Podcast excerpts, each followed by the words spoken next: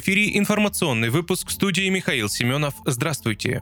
Председатель партии «Справедливая Россия за правду» руководитель партийной фракции в Госдуме Сергей Миронов прокомментировал послание президента Владимира Путина Федеральному собранию, которое глава государства огласил 29 февраля. Он отметил, что прежде всего Владимир Путин уделил внимание участникам специальной военной операции. Также он высоко оценил запуск кадровой программы «Время героев», участниками которой станут ветераны и бойцы СВО, и предоставленную им возможность в приоритетном порядке получить высшее образование в гражданских и военных вузах страны. Отдельно Сергей Миронов остановился на новых социальных инициативах, озвученных президентом. Среди них нацпроекты «Семья», «Молодежь России», «Продолжительная и активная жизнь», кадры, которые планируется запустить в ближайшее время. Также парламентарий упомянул поручения президента, которые касаются совершенствования формата ЕГЭ, переработки отходов шестилетнего планирования. Я уверен, те задачи, которые поставлены перед правительством, перед федеральным собранием, мы коллективно решим, заключил Сергей Миронов.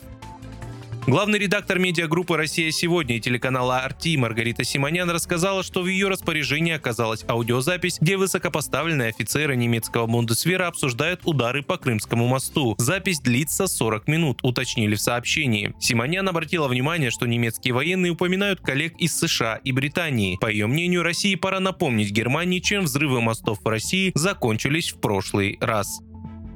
Центробанк планирует обсудить с правительством внесение изменений в правила выдачи ипотеки с господдержкой для избежания рискованных для граждан схем, сообщает в пятницу регулятор. ЦБ обратил внимание на то, что при покупке строящегося жилья, когда банки совместно с застройщиками предлагают покупателям разместить часть средств за квартиру не на счете эскроу, а на аккредитиве, который не подпадает под страхование. Банк России намерен обратиться в Минстрой с предложением подготовить поправки, которые бы препятствовали реализации таких схем.